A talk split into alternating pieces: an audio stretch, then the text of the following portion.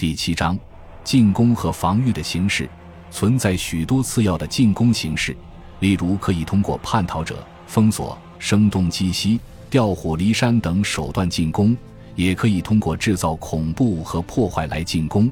但在狭义的战场上，进攻主要有三种形式，即正面进攻、侧翼进攻和后方进攻。正面进攻也可分为两种。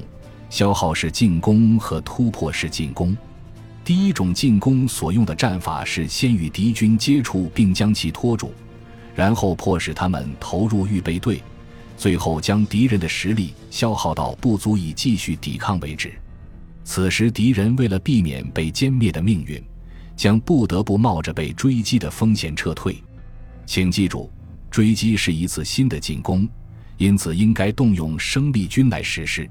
在现代条件下，应该尽可能避免使用这种在一切进攻中最为原始的形式，因为防御时的火力要比进攻时的火力更具杀伤力。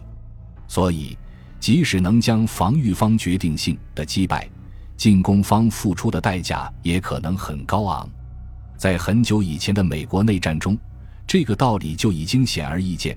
以下两段引文足以证明：让一个人躲在坑里。莱曼上校写道：“再在他身后的小山上放一个优秀的炮兵连，那么即便这人不是一个非常出色的军人，他也能打退三倍的敌人。”弗兰克·威尔克森也写道：“在我们离开北安娜战场之前，我发现我们的步兵已经受够了向土木工事冲锋的战斗。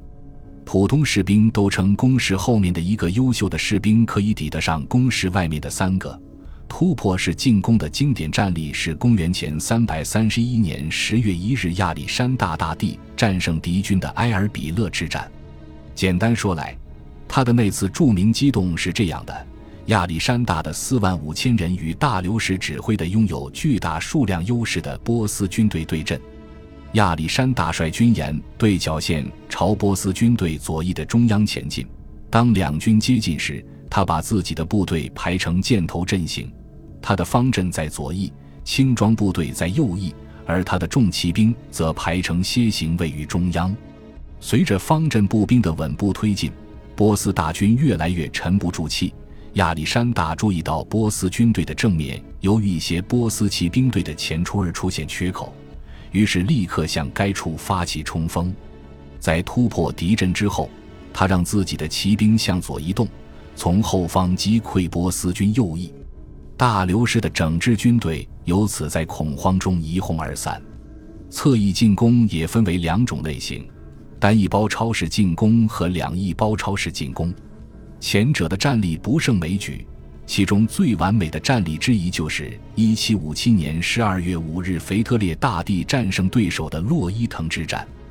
此役的战术思想，则是基于公元前371年刘克特拉之战中伊巴密农达的著名策略。腓特烈率领三万六千人马快速推进，大大出乎道恩元帅和大约八万五千奥军的意料。此时，道恩匆忙在他右翼的一片沼泽和左翼的施维德尼茨河之间布阵，并以洛伊滕村为中心。腓特烈一边佯攻道恩的右翼。一边利用战场上的一片高地作为掩护，神不知鬼不觉地带领大部分兵力横穿于敌军正面，突击道恩的左翼，在逼退这一翼的敌军后，趁势攻向洛伊滕。最终，他横扫了中央部分的全部敌军。拿破仑将这场战役称为机动、策略和决心的杰作。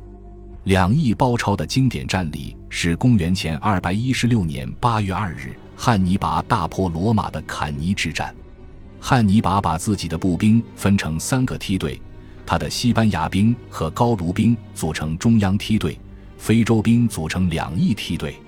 在步兵阵列的两翼，他又各布置了一队强悍的骑兵。面对瓦罗指挥下以类似方式列阵的罗马军队，汉尼拔命令他的左翼骑兵发起冲锋，击溃了罗马右翼的骑兵。接着。在罗马步兵逼近时，他一边用骑兵追击逃离战场的罗马左翼骑兵，一边将自己的中央梯队调整为向敌军方向突出的月牙形阵列。这个月牙阵立即遭到攻击，并逐渐被逼退，最后成为两翼突出、中间凹进的阵型。瓦罗指挥他的士兵涌入这个口袋，挤作一团。突然，汉尼拔命令两个非洲步兵梯队前进，然后向内旋转，从两翼夹击罗马。而这时，完成追击返回的迦太基骑兵又从后方给了罗马军队重重一击。于是，瓦罗的大军就像遭遇地震一样被吞噬了。在飞机出现之前，严格意义上的后方进攻，不是紧接着突破式或包抄式攻击之后发起的攻击。只能由在负责主要战斗或正面战斗的部队之外独立行动的部队执行。这种进攻形式的一个绝佳战例就是前瑟勒斯维尔之战。一八六三年五月二日，李将军命令石壁杰克逊率三万两千人绕过胡克的正面和右翼，然后突击他的后方。杰克逊成功的完成了这个任务，彻底搅乱了胡克的计划。防御战术主要分为两大类：直接防御和间接防御。后者包括通过火力防御、隐蔽防御、布设障碍防御和分散来减少被攻击的目标。其中，第三种防御战术包括运用铁丝网、地雷和各种反坦克及反空降障碍。但是，所有这些间接手段都是用来辅助直接防御的。直接防御具有三种主要形式：现实防御、区域防御和机动防御。第一种形式的例子包括中国的万里长城、罗马的边墙、第一次世界大战中的战壕和马奇诺防线。第二种形式经常被称为纵深防御，以区别于单线防御，是中世纪的城堡建造者和17至18世纪的军事工程师们所采用的防御体系。这种体系依靠建造城堡或堡垒来封锁交通枢纽和天然的通行路线，从而迟滞敌军的推进。这些防御工事通常在一片纵深区域内呈网状或棋盘状分布。第三种形式，机动式直接防御最早的表现形式是盾牌和稍晚的盔甲，它们相当于如今的坦克装甲。不过，说到防御全身的形式，最早的例子应该是马车组成的车阵，匈奴人、蒙古人之类的游牧民族用过它。十五世纪的捷克胡斯派也用过它，甚至直到一八九九至一九零二年的南非战争期间，布尔人还在用它，尤其是在布巴尔德山战役中。后面我们将会看到，这种防御形式在第二次世界大战中也得到了广泛运用。乍看起来。飞机的出现似乎带来了一种新的攻防形式——垂直攻防，但事实并非如此。在罗马时代，龟甲型大盾就被用来抵御垂直落下的投射物，其保护功能并不亚于如今的高射炮和混凝土防空洞。而在1066年10月14日的黑斯廷斯之战中，征服者威廉就曾命令自己的弓箭手朝天放箭。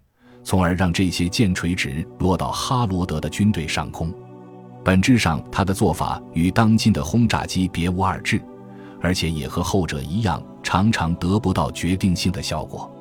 从这段简要的历史回顾中可以看出，虽然进攻和防御的手段已经变得面目全非，但是进攻和防御的基本形式却始终未变。或许在军事行为中，我们能够找到的最大变化是在行政管理领域，而非战术领域，补给和军队的航空运输。这一变化是根本性的，因为它可以取代道路和越野机动。在此之前，所有机动都是在地表进行的，而现在必须在它们之外加上特殊机动。因此，战斗如今不仅仅是在某一地区进行。更不是像1914至1918年的大多数时候那样仅在几条线上进行，而是在立体空间中进行。所以，我们可以将如今的战场比作一个盒子，盒子中的军队无论是处于静止还是机动状态，至少应该始终做好在各个方向——上方、前方、后方和两翼自卫的准备，或者应该假设敌人的进攻会在一个或多个方向上发起。战争变得更复杂了，需要考虑的因素更多了。不过，这种游戏仍然是在旧棋盘上开展的，因为即使有了飞机，胜负仍然要在地球表面决出。感谢您的收听，本集已经播讲完毕。喜欢请订阅专辑，关注主播主页，更多精彩内容等着你。